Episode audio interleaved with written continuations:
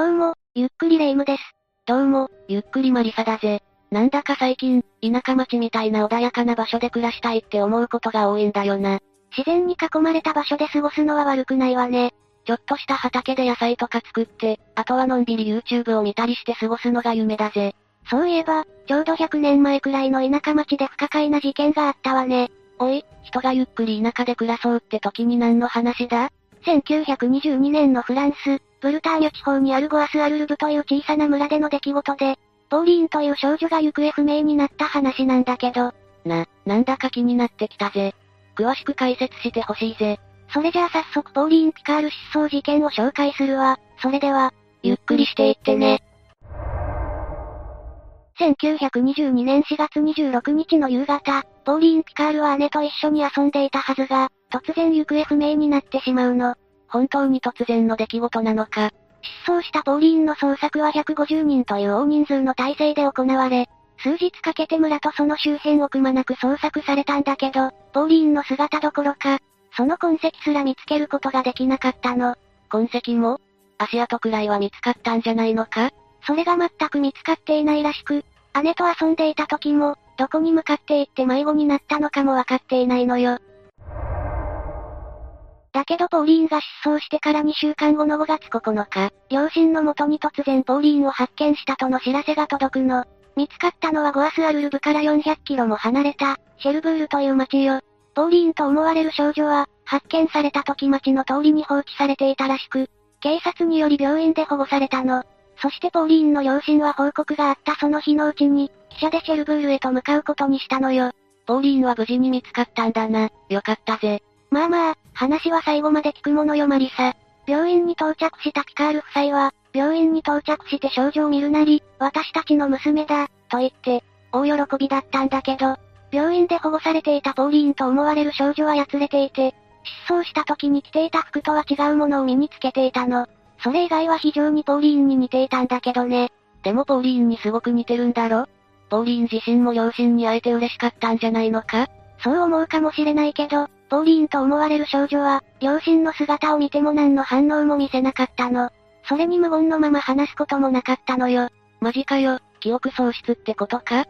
それについては詳しく情報が残っていないけど、はっきりと、記憶喪失である、という記録がないことはわかっているわ。何かしらのショックで記憶喪失になってしまった可能性はあるけど、断言はできていないんだな。なんせ今から100年も前の出来事だからね。ちなみに無言だったって言ってたけど、まだ言葉が話せないくらい幼かったとかではないのか？確かにポーリーンは2歳と幼かったわ。でも2歳にもなればそれなりに言葉を理解するものよ。それにポーリーンはブルターニュ地方独自の言語である、ブルトン語を理解していて多少は話すこともできたの。じゃあやっぱり別の子だったとか？両親は少女のそばで話しかけたり撫でるなどして、2時間ほど一緒に過ごすことにしたの。その時はマリサの言ったように、この子は本当に娘のポーリーンなのだろうか？と確信が持てなかったの。でもその後、さらに数時間一緒に過ごした上でピカール夫妻は、その少女をポーリーンだと認めることにしたのよ。自分の娘だと思う何かを見つけたのか？特別なきっかけを見つけたわけではないけど、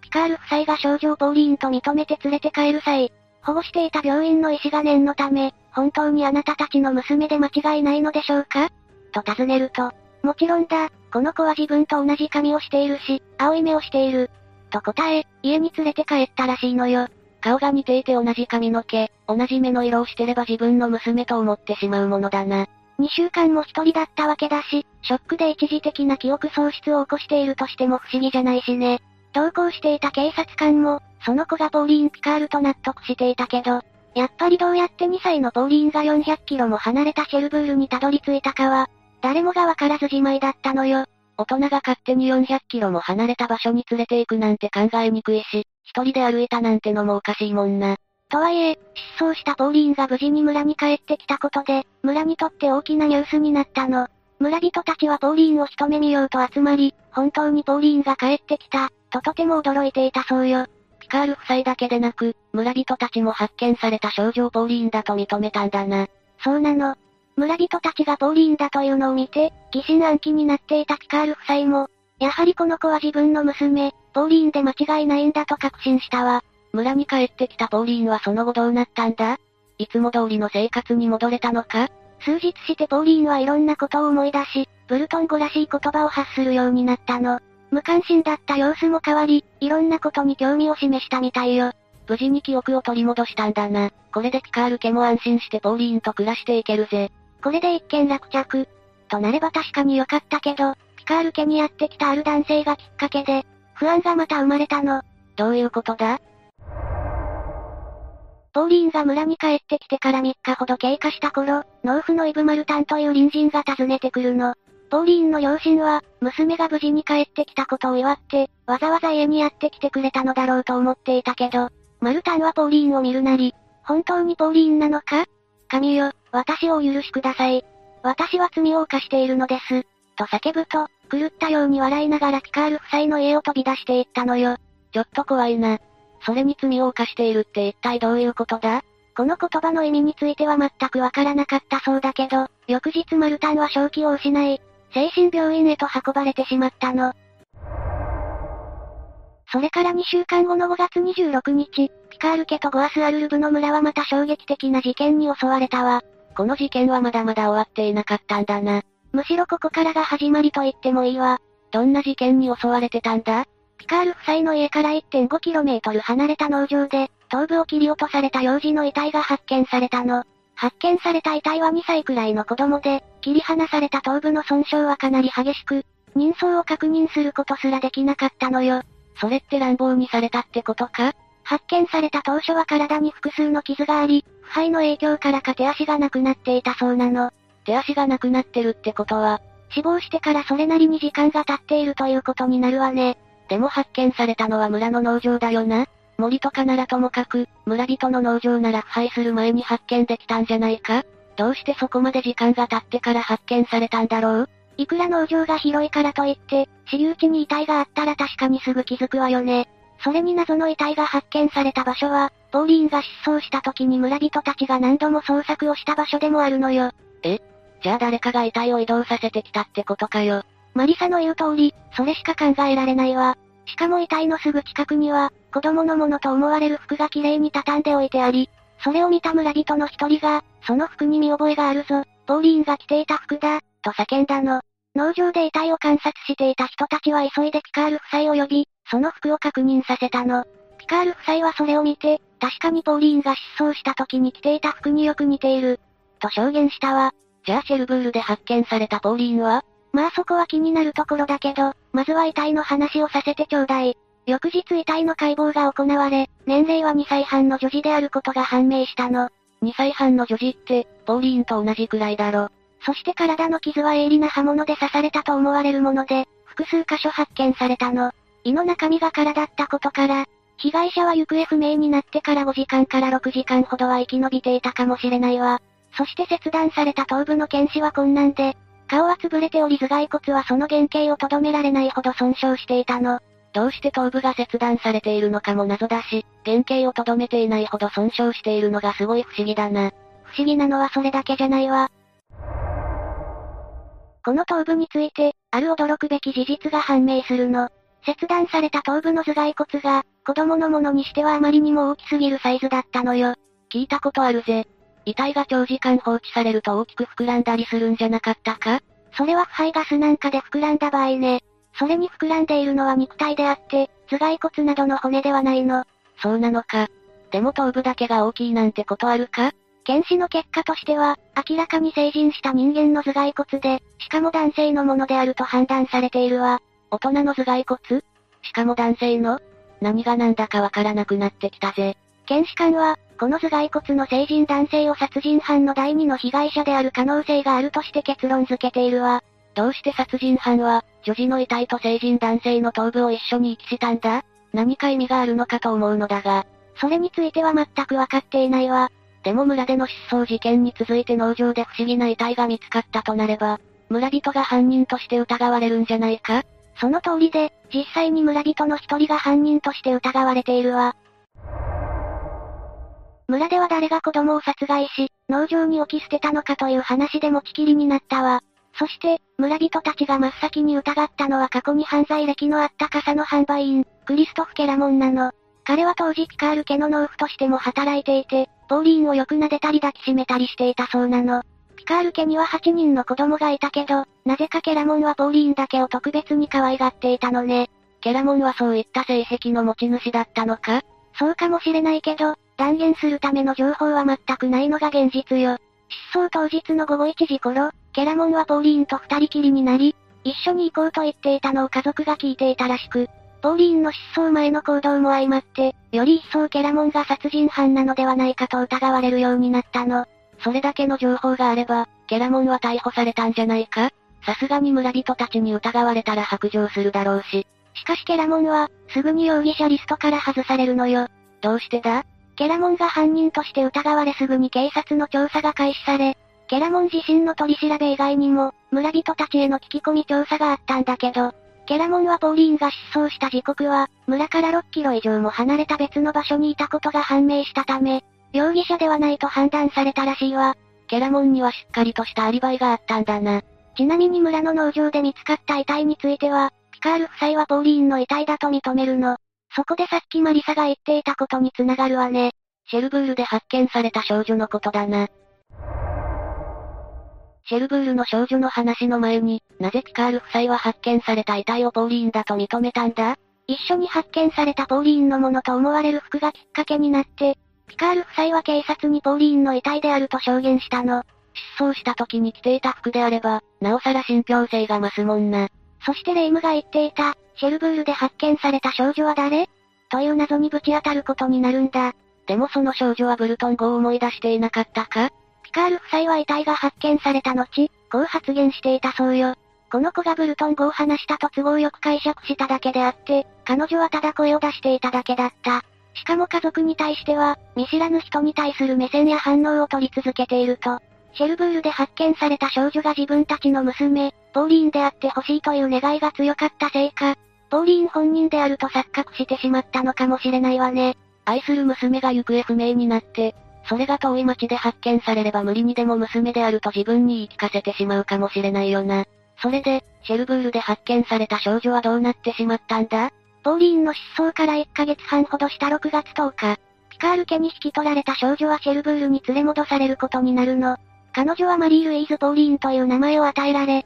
シェルブールのフランシスコ会のシスターへと預けられるけど、4歳になった頃、1924年に流行り病だった、はしかで亡くなったと伝えられているわ。そういえば100年も昔の話だな。病気で子供が亡くなることがよくあったもんな。そうね、今みたいに医療が発達していなかったから生存率はかなり低かったと思うわ。そしてシェルブールで発見された少女の身元は、最後まで判明することはなかったの。どこから来た少女だったのか、謎に包まれたままなのか。一説としては、少女が発見されたシェルブールは、港町でアメリカへ移民団が多数いたの。この移民団が少女を置き去りにしたというのが、シェルブールで発見された少女の最も有力な説とされているわね。謎が謎を呼んでいるような感覚だな。ポーリーンだと思われる遺体に刺し傷が複数確認されたんだよな。ポーリーンの身に何が起きたのか気になるぜ。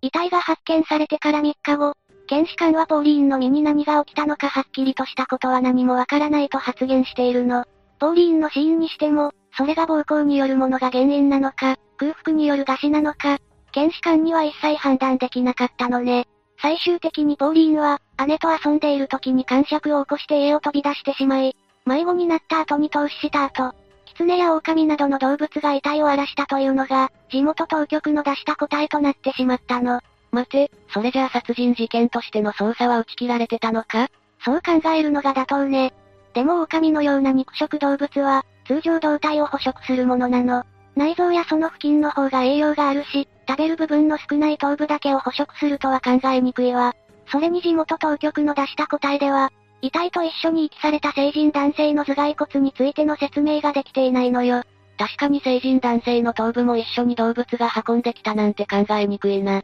これらの謎は解明されないまま、ポーリーンは村の墓地へと埋葬されることになるわ。頭部が女児にしては大きすぎるって話していたけど、本当に成人男性のものだったのか？当時の検視の技術が現代よりも低すぎて勘違いした可能性はないか？そうね、この未解決事件が語り継がれる際、必ず成人男性の頭蓋骨の話が挙げられるの。女児の遺体と一緒に発見されているし、誰の頭蓋骨かもわからないんだからそうだよな。確かにそういう受け取り方もあるけど、成人男性の頭蓋骨の話が挙げられる真意は他にあるわ。実は遺体と一緒に発見された頭蓋骨が、どのような状態で見つかったのか詳しくわかっていないの。すごく曖昧な情報しか残っていないのか？そうなの。残っている情報としては、当時事件を取材していたニューヨークタイムズの新聞記事で、子供の頭蓋骨ではなく、成人男性の頭蓋骨でこの男性は殺人の第二の被害者、と報じていて、一方フランスの新聞記事では、切断された頭部が子供としては異常な大きさだ、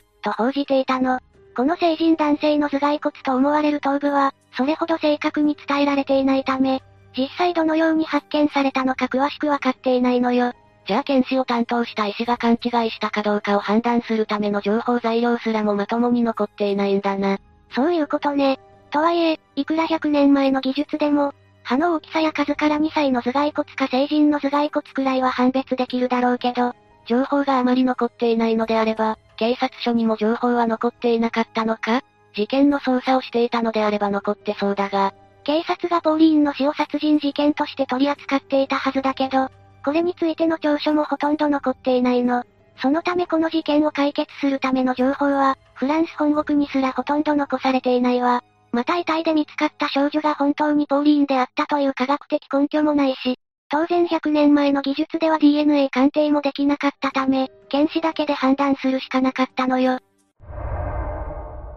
仮に発見された遺体がポーリーンだったとして、死因が殺人だった場合、犯人や犯行理由として考えられたものはなかったのだろうか。全くないわけではないけど、これについてはネット上などで開示されている情報をもとに考察するしかないのよ。そして最も犯人として疑い深いと言えるのは、隣人だった農夫のイブ・マルタンね。そういえばマルタンは、シェルブールで発見された少女を見て不気味な発言をしていたよな。そうね、もし仮にマルタンが殺人犯として考えると、自分が殺害したはずのポーリーンがシェルブールで見つかり村に戻ってくる。それに驚いたマルタンは現実を受け止めきれずに、本当にポーリーンなのか？神よ私をお許しください。私は罪を犯しているのです。と、罪悪感などから思わず発狂してしまったのでは？という考察がされているのよ。自分の手で殺害したはずの少女が目の前に現れたら、正気を保てるとは思えないもんな。それにマルタンは精神病院に入ったって言ってたよな。これについても警察の取り調べで、仕事中の事故による脳への障害だと判断されているわ。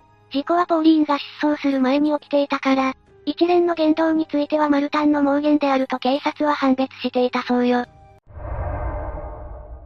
最も有力な説でさえ、犯人ではないと思われる可能性がたくさんあるんだな。他に犯人と思われる人はいなかったのか？もちろんいるわ、ピカール夫妻よ。マジか？ポーリーンの両親だろ？自分の娘を殺害するとは思えないけど、なんせ時代が時代だったために、家計で苦しんでいる親が食い口を減らすため、自分の子供に手をかけることもあったのよ。はじめに手をかけられるのは労働力にならない末っ子で、ポーリーンは2歳という幼さからありえないとは言い切れないわよ。だとするとどうしてシェルブールの少女を引き取ったんだ？食い口を減らすためなら、ポーリーンではないと言い切るんじゃないか？両親はポーリーンを殺害してどこかに隠し、行方不明ということにした後、シェルブールでポーリーンと思われる少女が発見されたと聞いて、怪しまれないために引き取ったという考察がされているわ。とはいえ、家計に余裕がなく子供が8人もいたピカール夫妻は、ポーリーンの遺体を持ち出し農場で見つかるように行き、さらにポーリーンと断定づけるために失踪した日に着ていた服を近くに置いた。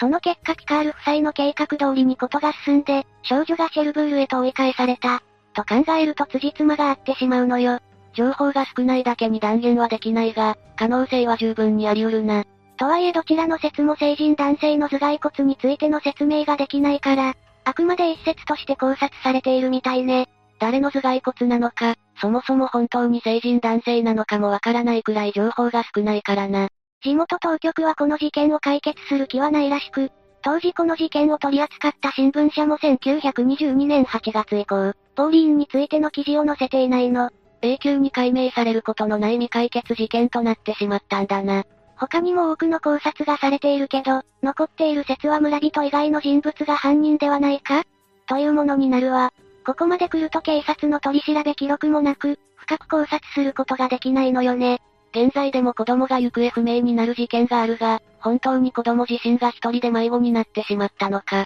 それとも誰かが子供に手を出したのかわからないものってあるよな。そうね。どんな事件でも情報がなければ解決できないわ。現代みたいに発展した科学による捜査ができれば簡単に打ち切られることはないだろうけど、一切情報が見つからないとなれば、警察も苦肉の決断を強いられることもあるの。ポーリーンやピカール夫妻のように悲しい事件が起きないよう、子供を外で遊ばせるときには細心の注意が必要になってくるな。確かにそうね。でもどんなに注意していても何かが起こってしまうのが現実よ。家から全く外に出ずに過ごすのも難しいけどね。現在も行方不明の方が見つかることや、そういった事件の真相が明らかになるようにしかできないのだろうか？他にあるとすれば、普段から近所との交流や、子供が不審な行動をしていないか、そして子供に危害が及ぶ可能性をどれだけ多く察知できるかくらいになってしまうわね。何がともあれ、大人たちが協力して安全に子供が暮らせる社会を作ることはとても大切なことだと思うわ。というわけで今回は、ポーリーン・ピカール失踪事件について紹介したわ。それでは、次回もゆっくりしていってね。